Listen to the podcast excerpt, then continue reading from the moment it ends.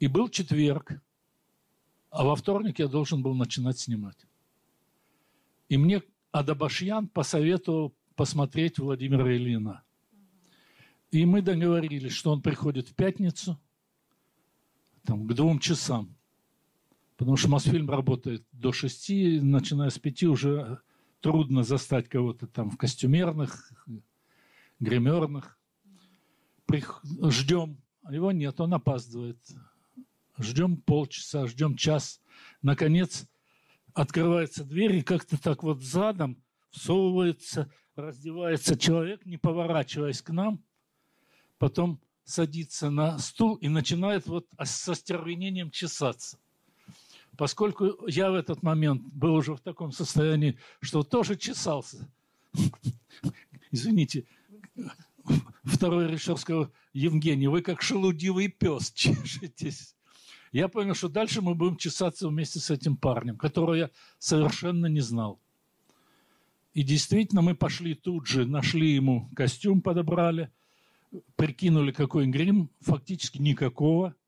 То есть он такой, какой есть, такой. Да, такая внешность и снимается, из 30-х. Да. А я хотел, чтобы это был, ну, может быть, такой Акакий Акакиевич, но чуть более благополучный.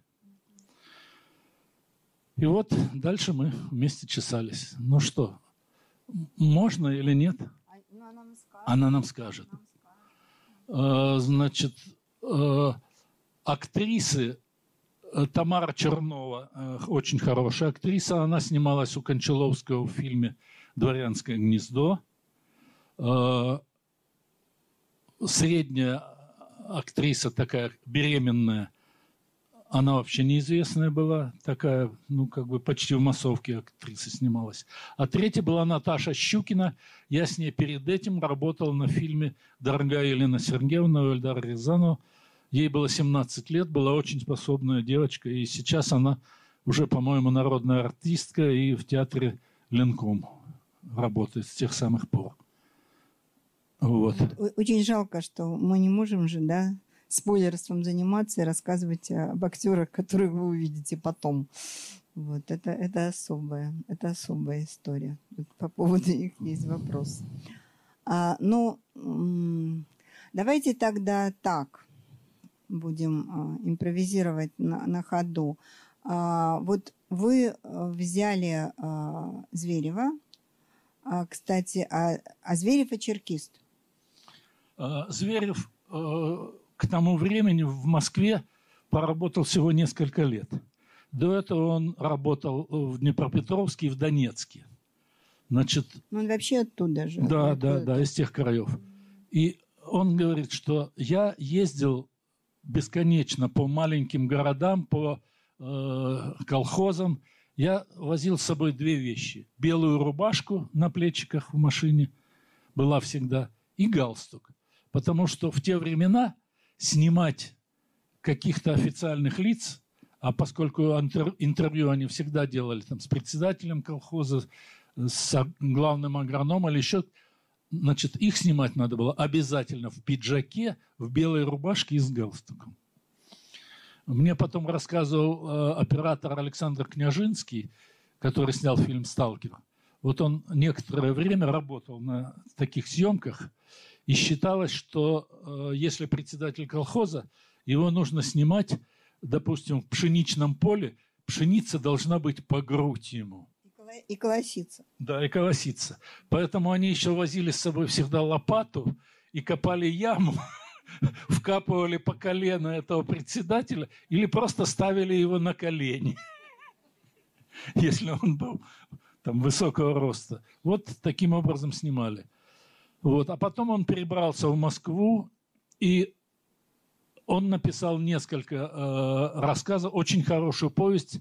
Кстати, я еще в те времена предлагал нескольким режиссерам повесть, которая называется «Она и он». Это про девушку виноградаря и ее мужа. Как, значит, муж был такой не очень интересный, а она была такой талантливый виноградарь. Но ее судьба как-то сначала пошла вверх, а потом пошла вниз. А муж он был абсолютно ни к чему не пригоден, только такой велеречивый болтун был. И муж постепенно делал все более и более удачную высокую карьеру. В конце концов, там стал секретарем райкома или что-то такое. Вот. А рассказ этот был написан по реальному делу, которое было. Я об этом расскажу после фильма, если нам удастся его досмотреть. То есть вот фотографии этих мальчиков, которые вы уже видели, это абсолютно реальные участники этого дела, у которых отца посадили. Вот. Ну что? Не знаю. Я помню, что э, когда я посмотрела этот фильм, я обнаружила, что у меня в родительской библиотеке на полке стоит 2, 2 апреля, да? Да. 2 апреля. Я с большим интересом прочитала. Получила большое удовольствие. Так что вы для меня прям раскрыли Илью Зверева. Да, Илья Зверев, у него вышло, по-моему, одна или две книжки. Ну вот 2 апреля, это уже после смерти. Вот этот рассказ э, Ильи Зверева, он вышел в сборнике. Дело было в 1964 году. А в издательстве существует такой порядок, что в последний момент один рассказ можно заменить. И э, книжка должна была выйти в конце 1964 э, года. И в октябре 1964 года, как вы помните, сняли Хрущева и назначили Брежнева. И несколько дней никто не знал, чего от него ожидать, и что думать, и как будет. И воспользовавшись этим моментом, редакторша вы, вынула какой-то рассказ, который по ее мнению, был менее удачным, и вставила туда вот этот рассказ «Защитник Седов». Раз-раз, постараюсь коротко. Невероятно смелый фильм. Я посмотрел на YouTube, он вышел 10 месяцев назад э, на Мосфильме в 4К реставрация. А, Извините, на Мосфильме было нормальное качество, без стоп. Ну вот ведь Мосфильмовскую копию за деньги получили, между прочим. И все равно фильм работает, э, очень сильно актерский работает. Вот два вопроса. Как э, формат получился именно вот 45 минут? Не было ли желания больше сделать, меньше? То есть вот, вот этот. И второй сразу задам. Э, финал двойственно воспринимается вот и тогда, и сейчас. Это и победа актера, да, главного героя, и в то же время его действия стали результатом того, что он стал как бы орудием ну вот смерти тех, с кем он встречался на протяжении всего фильма, в том числе и вот этого секретаря очень комичного. И, то есть, его победа, ну, вот это так, такое ощущение, и он в конце, конечно, такой, просто чувство его э, понятно, но в то же время его смелость, она вот видна, как и смелость режиссера сделать такой фильм, который вот э, похож на смелость героя, который адвокат, который так пошел и победил, но в то же время, время как бы и проиграл, да. Ну вот об этом. Извините, просто. Сильная картина, спасибо. Я уже забыл начало вопроса. А, ну, ну, а, а формат. Значит, э, Почему 45 или 46? Во-первых, э, фильм показывали в формате 16 на 9, а вообще он должен быть в формате 3 на 4. То есть все актеры немножко толще, они растянулись в ширину. Чем один раз переходили на нормальный формат, но да. завес. Значит, почему я снял фильм э, по нашим э, тогдашним законам, полнометражный фильм был 72 минуты. Я снял 75 минут, но потом я посмотрел и понял, что несколько эпизодов тормозят действия. Значит, там после того, как он сходил к большому прокурору вначале, он шел с женой попрощаться в издательство. Потом Э, там был эпизод, когда девочка, которая ушла от э, своих двух, э, ну как соратниц, что ли, она шла в тюрьму и просила, чтобы ей вот этот толстый чекист Копенкин устроил свидание с мужем. И он обещал ей свидание и насиловал ее. А потом выбрасывал просто на улицу и все. Значит, я решил, что этот эпизод надо убрать. И еще там были кое-какие длинноты. В итоге фильм получился... Во-первых, это был... Э, когда я его сдавал, это был первый, наверное, случай в истории Мосфильма, когда сам режиссер попросил дать ему три дня на то, чтобы сократить фильм. Все страшно борются за то, чтобы фильм был длинный. И я очень сильно проиграл. Если бы он был 75 минут, то это был бы полнометражный фильм, он бы вышел в прокат, и я бы получил на этом хорошие деньги. Значит, э, мне заплатили как за две части, хотя тут четыре с половиной. Но я запускался с двумя частями. Я просто достаточно опытный был человек. Э, мы снимали в Серпухове. Э, суд – это был театр вход в тюрьму. Это очень, э, это э, очень красиво. Это Суд, было, это театр. Да, это, это была э, проходная э, автобаза рядом с театром. Вот. В общем, я проиграл в длине, но я выиграл в качестве. И поэтому я сделал такой, ну, можно сказать, среднеметражный фильм. Э, очень интересная история – Фильм в производстве стоил э, менее 50 тысяч. Мосфильм, когда фильм был готов, продал 625 тысяч, э, 625 копий. Каждая копия была продана за 100 тысяч рублей. Мне заплатили как за две части. И ни одной копейки за вот эти 625 копий, которые пошли по стране. Евгений Васильевич, я хочу сказать, что э, фильм «Защитник Седов», э, я его видела э, в ДК Горького, рядом с Ургу, и он шел, поскольку э, он короткий, шли вместе Сакуров, Московская легия, номер один был, ну, я не помню, в какой последовательности, да, да. и потом ва, ваш фильм. Вот это я прям запомнила на всю жизнь. Ну, для меня это честь, конечно. Сакуров уже тогда был довольно великий да нет, Я еще был да неизвестный нет. никому. Вот, но фильм э, был на многих кинофестивалях Европы. Я об этом даже не знал сначала. Он был на кинофестивале в Мангейме в Германии и получил там... Сначала э, ему хотели присудить приз э, за лучший фильм. Это были большие деньги по тем временам. То есть за эти деньги можно было купить квартиру, дачу и автомобиль. Вот. Но фильм пришел в последний день. Он нарушил все фестивальные регламентации. Не было ни рекламы, ни информации, ничего. Просто коробки с фильмом и все. Значит, когда они его посмотрели, то в жюри возник спор. Э, большая часть людей хотела присудить ему главный приз.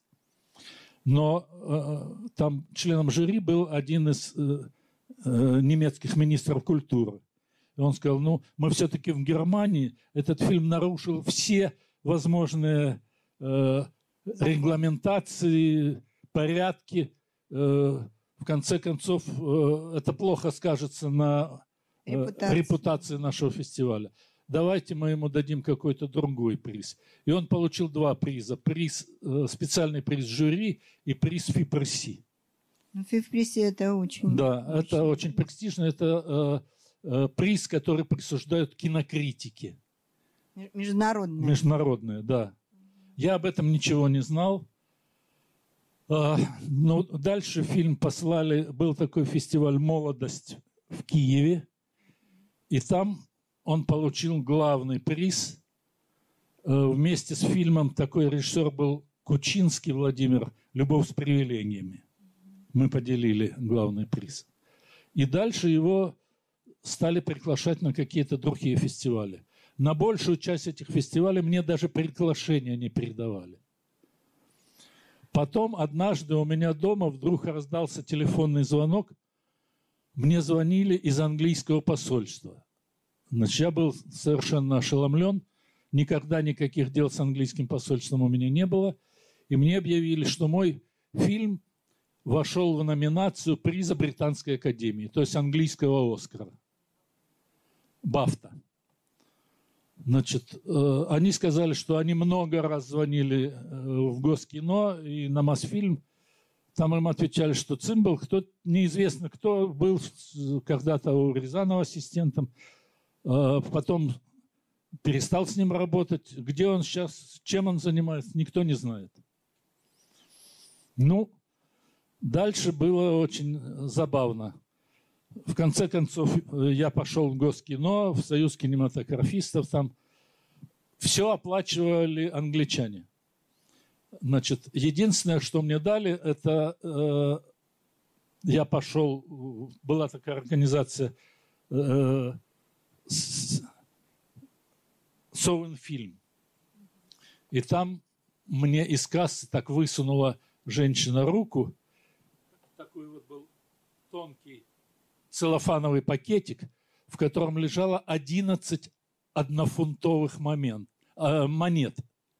Значит, я ехал туда на три дня, э, кассирша так издевательски сказала, и ни в чем себе не отказывайте. Значит, э, проезд на метро, на автобусе на метро в Лондоне стоил 2 фунта тогда. То есть... Пять раз катали. Пять раз на метро можно было. Банка пива стоила 2 фунта. То есть э, совершенно я был ошеломлен. Потом была церемония. На церемонии, значит, э, вместе со мной я оказался вдруг на сцене с режиссером Бертолуччо, который получил э, приз за... Э, сейчас, минуточку, какой же фильм был? Э, Бертолуччо. По-моему, «Маленький Будда». Вот. Луи Маль был фильм «До свидания, детки». Э, Билли Август был режиссер. Был фильм «Рыба по имени Ванда». В общем, я оказался в какой-то совершенно невероятной компании. И э, вначале мне сказали, мы вас будем вызывать на сцену, значит, вам ну, там что-то вручат. Если номинация, то просто грамоту, а если приз, то, значит, приз. И впереди на первом ряду сидит человек, если он делает вот так, то ты уходишь. А если он делает вот так, то ты можешь сказать несколько слов в микрофон. Значит, а, я совершенно обалдевший, а, выхожу на сцену, выходит девушка вот с такими примерно ногами, вручает мне вот эту маску, которая весит килограммов 6, бронзовую, очень красивую, одноглазую почему-то. И я смотрю на человека, человек мне делает вот так. Я думаю, ну хрен тебе, я уйду, не высказавшись. И я, значит, беру микрофон и говорю, значит, э, уважаемые англичане, уважаемые жюри премии Британской Академии, э, значит, я вас благодарю, спасибо. Но при этом я сказал ladies and gentlemen. В английском языке слово gentleman с окончанием s употребляется только в одном совершенно уникальном случае. Извините, на дверях туалетов. Значит, когда я это сказал, зал просто взорвался. От смеха, от радости. Они решили, что это моя шутка. Я ушел. Значит, на следующий день у нас был завтрак с принцессой Анной. И нам там должны были еще какие-то подарки вручать. Но я на следующий день в 7 часов утра уже сидел в самолете, который летел в Москву. Так что с принцессой мне познакомиться не удалось. Евгений Васильевич, э, безумно интересно, но давай, давайте вернемся к фильму, да, к потому фильму, что было, было задан, был, была поставлена фильма. очень э, хорошая проблема, собственно говоря, мне кажется, главная в этом фильме.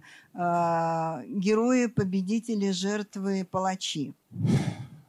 Вы знаете, я исходил из того, что в нечеловеческих условиях даже люди, которые сделают, которые хотят сделать что-то хорошее, они часто обречены на поражение и на такую ужасную ситуацию. Когда этот человек, который хотел и сделал все для того, чтобы спасти четверых, совершенно невольно подставил 17 человек. Дальше была интересная история – Э, во времена Бориса Николаевича Ельцина этот фильм обычно показывали за день-два до выборов, пока еще разрешена была агитация. Вот. И после этого мне множество людей звонили, писали, там я получал всякие письма, слова. И вот мне позвонила женщина и сказала, вы знаете, там у вас фотография в поезде, четыре мальчика. Один из них – это мой отец. Я никогда не видела эту фотографию. Вы не могли бы мне ее подарить? И мы с ней договорились о встрече. Я сделал копию этой фотографии.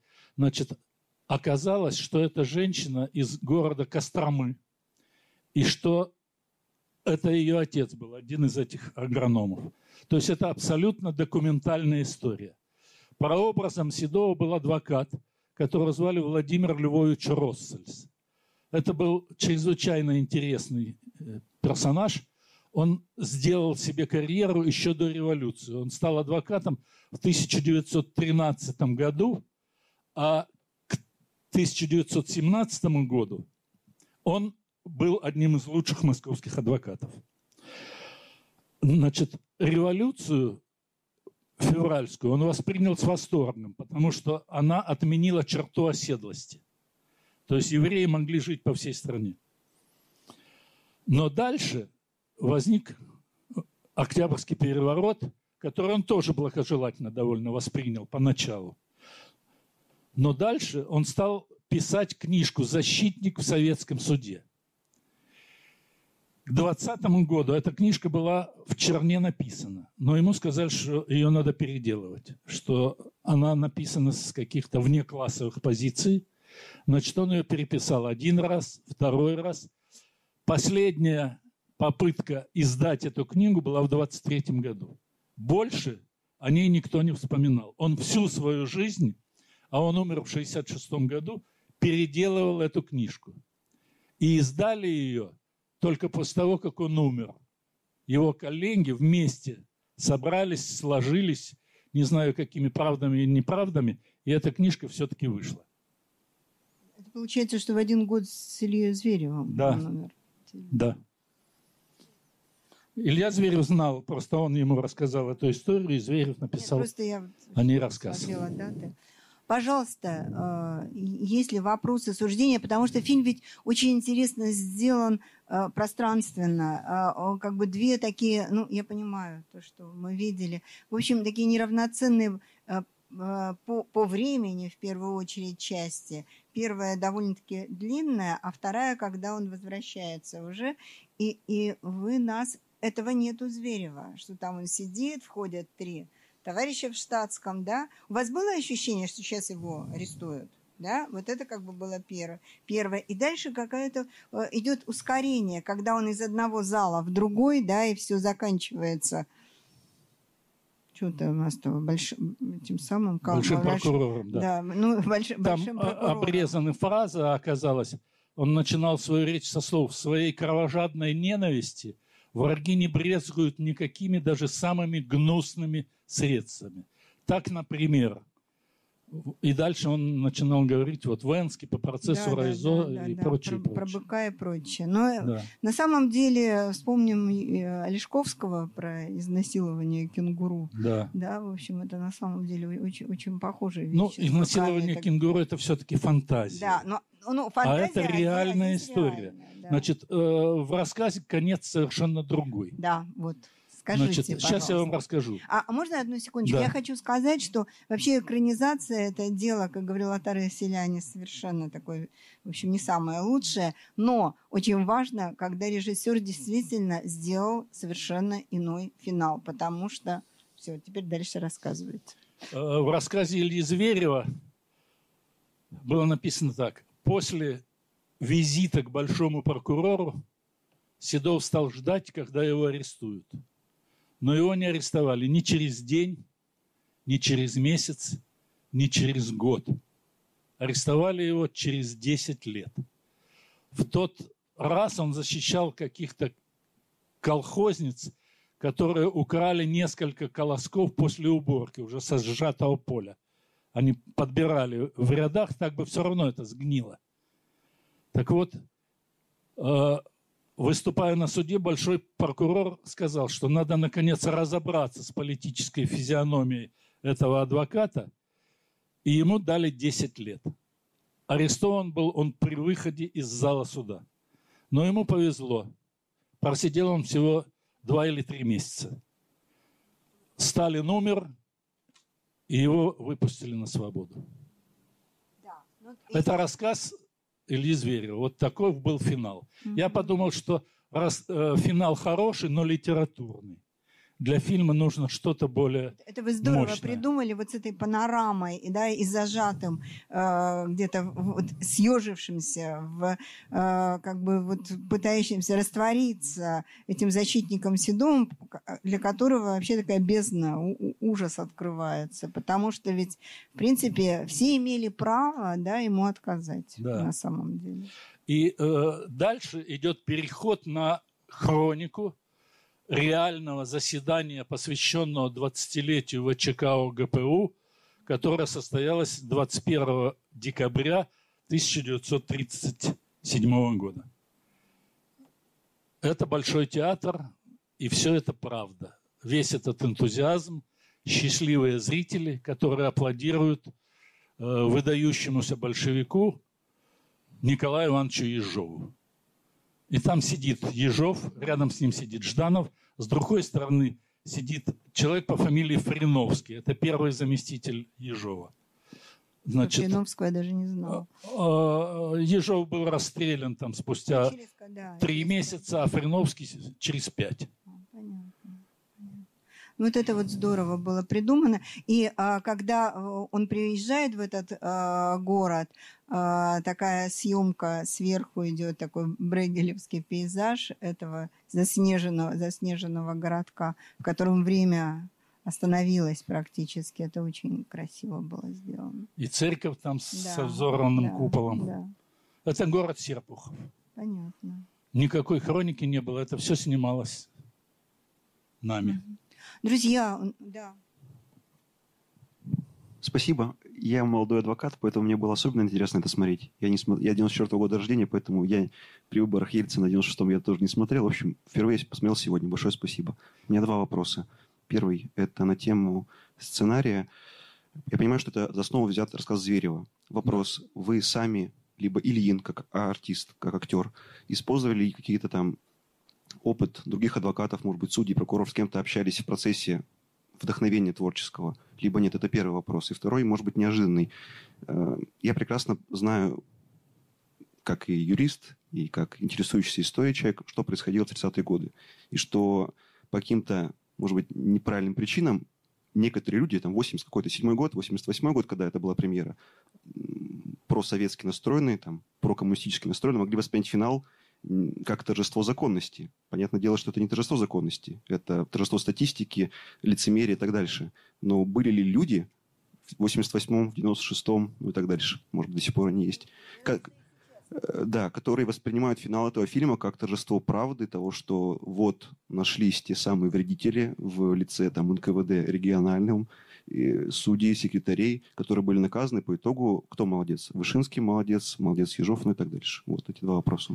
Ну, вы знаете, э, первое, э, к сожалению, я не знал ни одного адвоката в то время. Я после фильма познакомился, потому что адвокатское сообщество восприняло этот фильм с огромным вниманием, с восторгом. И э, я много раз показывал в Москве, там, в адвокатском клубе, в коллегиях в разных. Вот. И э, финал был совсем интересен. В 2019 году мне вдруг позвонил человек с таким красивым голосом и сказал, здравствуйте, я Генри Резник. Я таки подумал, когда вы про красивый голос Да, сказали. значит, э, я с ним не был лично знаком, и он сказал, вы знаете, у нас есть премия адвокатского сообщества, и мы в этом году учредили приз, э, который назвали музы и право и муза. Вот так, право и муза. И мы э, вас наградили, потому что у вас первый в истории фильм, где адвокат положительный герой. Впрочем, он же стал и последним. Вот. И мне вручили этот приз. Он у меня стоит, такая э, бронзовая женщина с арфой.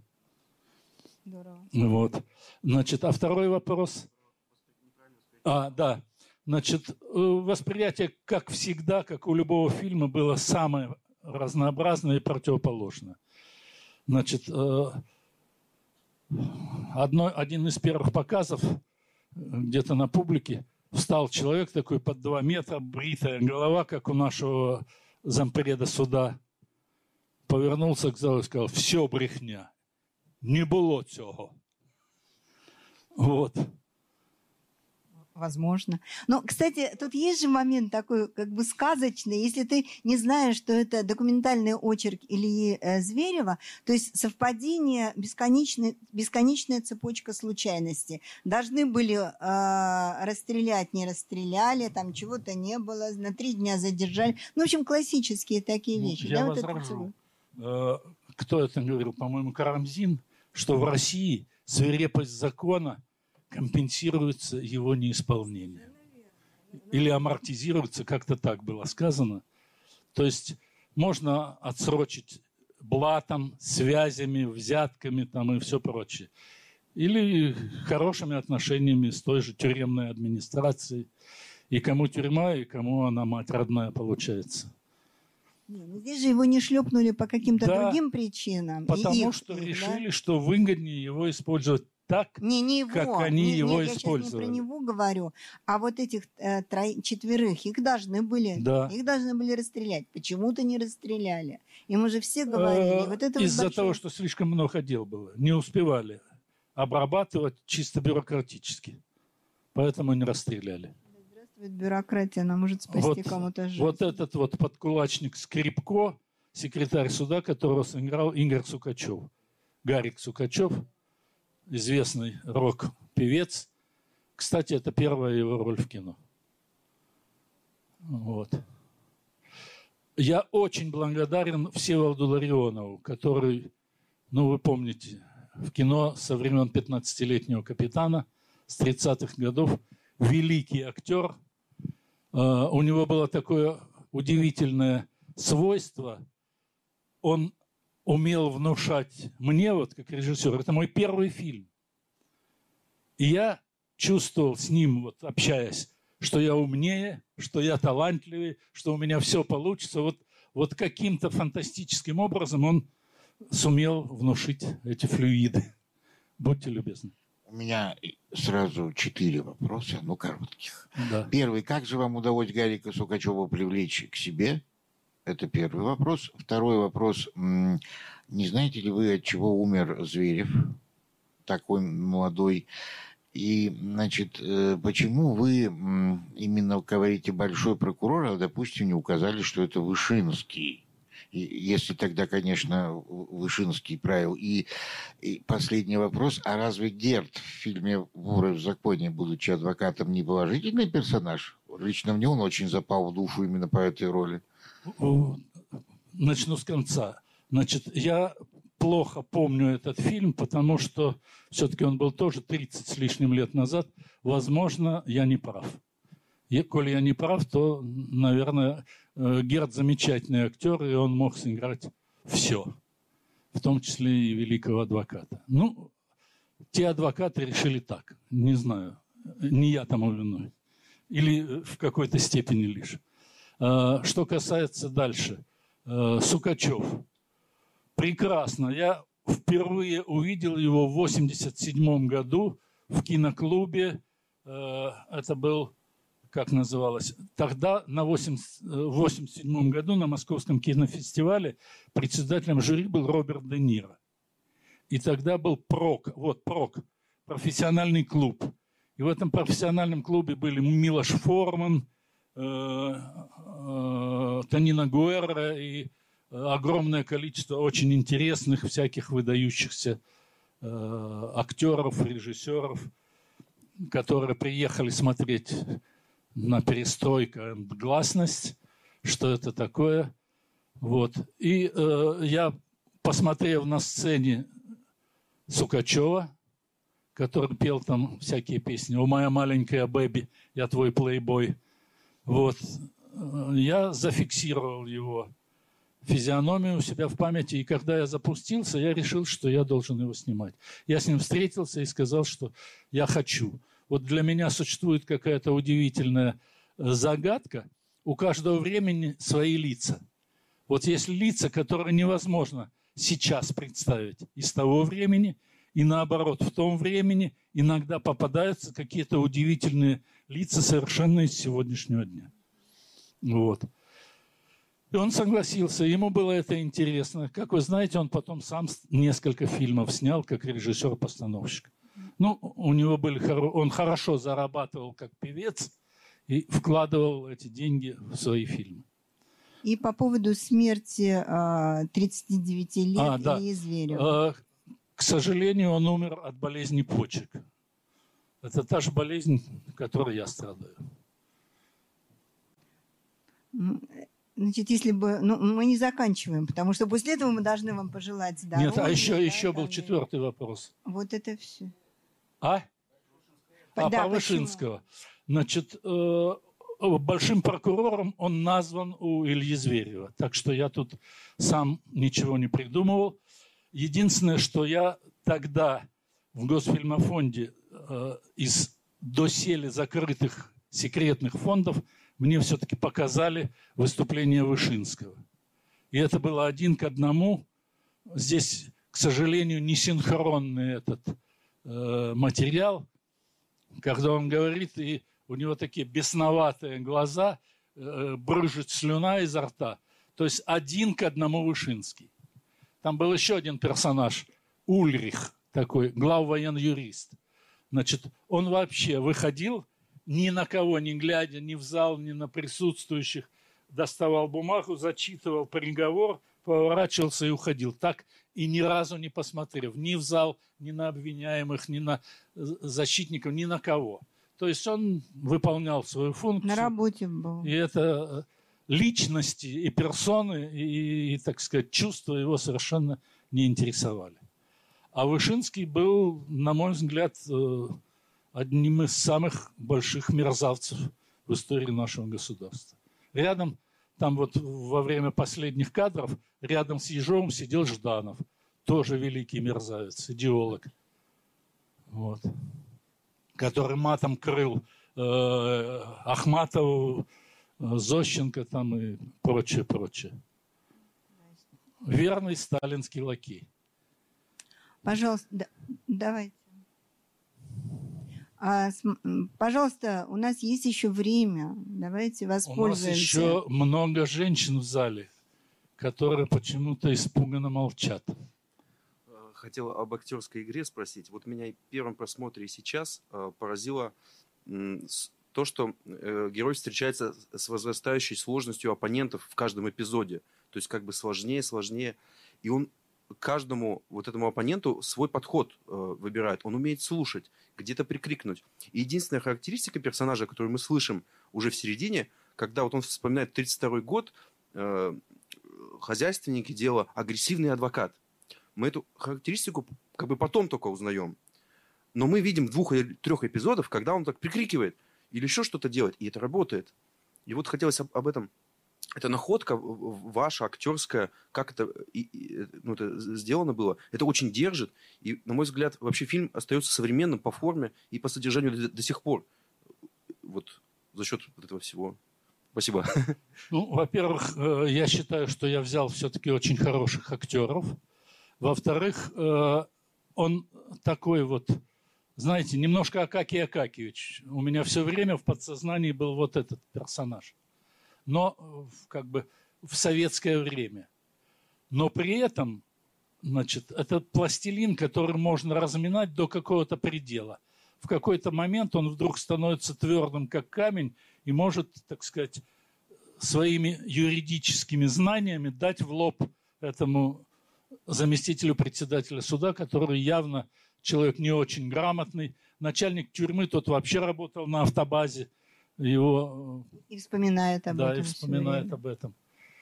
Э, мне кажется, что э, ну, я все-таки работал с очень хорошими режиссерами, и мне было у кого учиться. И у Тарковского, и у Шипитько, и у Рязанова. И я с Михалковым, между прочим, тоже пять картин проработал когда он был очень хорошим режиссером. Да, пожалуйста, а, выйдите, пожалуйста.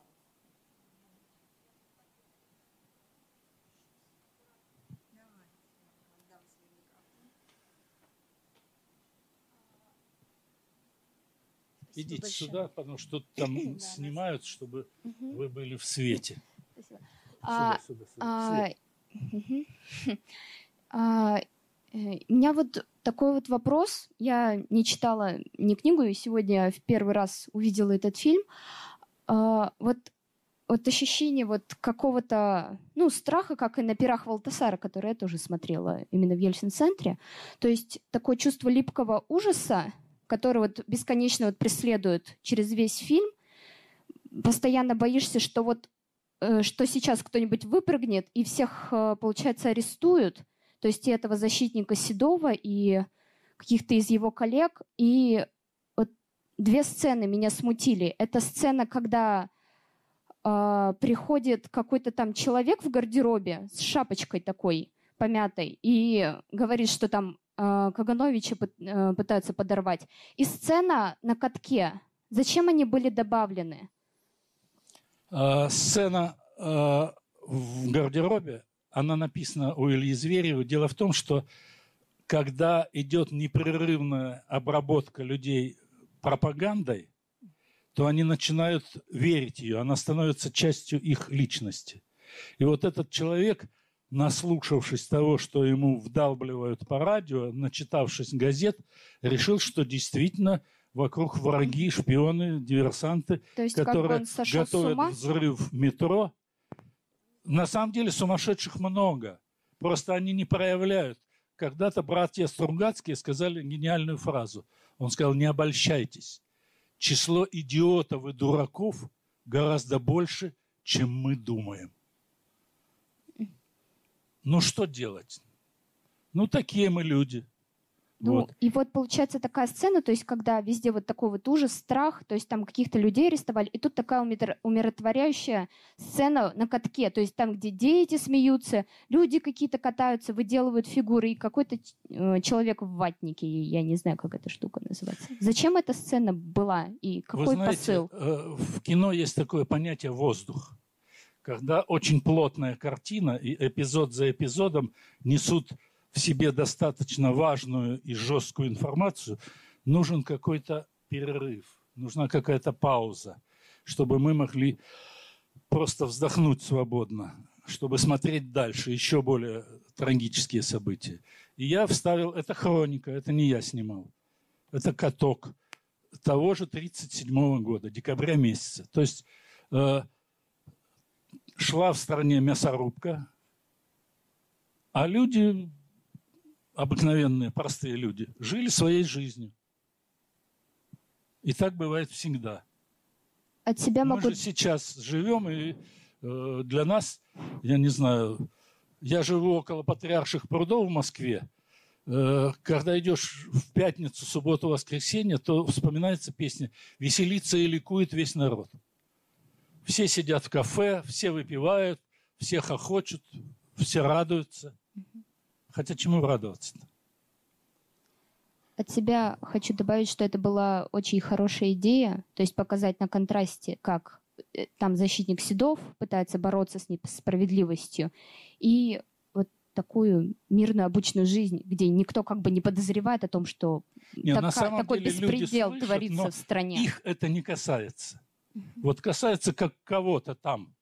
А у нас все хорошо, все в порядке, все красиво.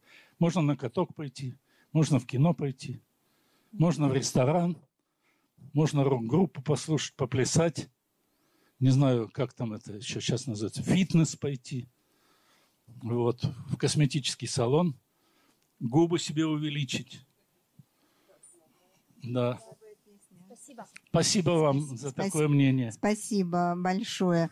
Я хочу добавить, что, конечно, никакой он не сумасшедший. Э, таких сумасшедших, э, наверное, семь восьмых. Ну, это вот. Люди затронутые, вот э, их как бы уже переформатировали, да, говоря да. компьютерным языком. Да, у нас есть еще один вопрос, да, и вот... последний вопрос. Да, пожалуйста. Очень плохо, наверное, что последний. Добрый день или добрый вечер, не знаю уж, как правильнее приветствоваться. Я дам небольшой комментарий, а потом вопрос, да. если можно. А, комментарий такой будет. Мне кажется, показалась вообще очень любопытной такая отметка, что Владимир Ильин — это такая находка для перестройки. Я в голове сразу же подметила, что вот я раньше смотрела просто другой фильм эм, с его участием. Это фильм «Сукины дети». Э, он такой, можно сказать, и антагонист, и протагонист одновременно, смотря с какой позиции ты смотришь. Я думаю, что это вообще, ну, действительно находка для кино, и его участие, его актерская игра, ну, меня очень честно как-то впечатляет. А вопрос у меня будет простой, э, но как мне показалось, ответа такого четкого я не услышала, по крайней мере. Вы говорили о том, что вы раньше снимали в большей степени комедии. Ну, получается, вот этот фильм, это была ваша такая осознанная первая драматическая работа. А почему тему вообще большого террора вы выбрали? Вот с чем это связано? Есть у вас какие-то личные причины? Ну, если вы, конечно, можете или хотите. Ну, вы знаете, а, а, так Спасибо. сказать, особо близких ли, личных причин у меня нет. У меня родители не сидели. У меня мама и папа были учителя, но тем не менее э, на гардеробе стояло две корзиночки с теплым бельем и с сухарями, и с консервами.